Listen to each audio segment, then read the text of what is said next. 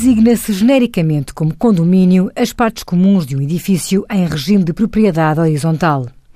Cada condómino é coproprietário dessas partes comuns de acordo com a sua permilagem. Quando o condomínio é proprietário de uma fração, estando esta no mercado de arrendamento e gerando rendas, há determinadas obrigações que os coproprietários ou condóminos devem ter presente.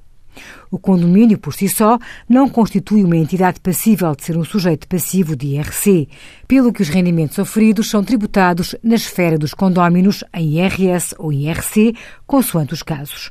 Ou seja, são os condóminos que têm que declarar a renda e pagar o imposto respectivo, naturalmente pela cota parte que lhe é imputada. Envie as suas dúvidas para conselhofiscal.tsf.occ.pt.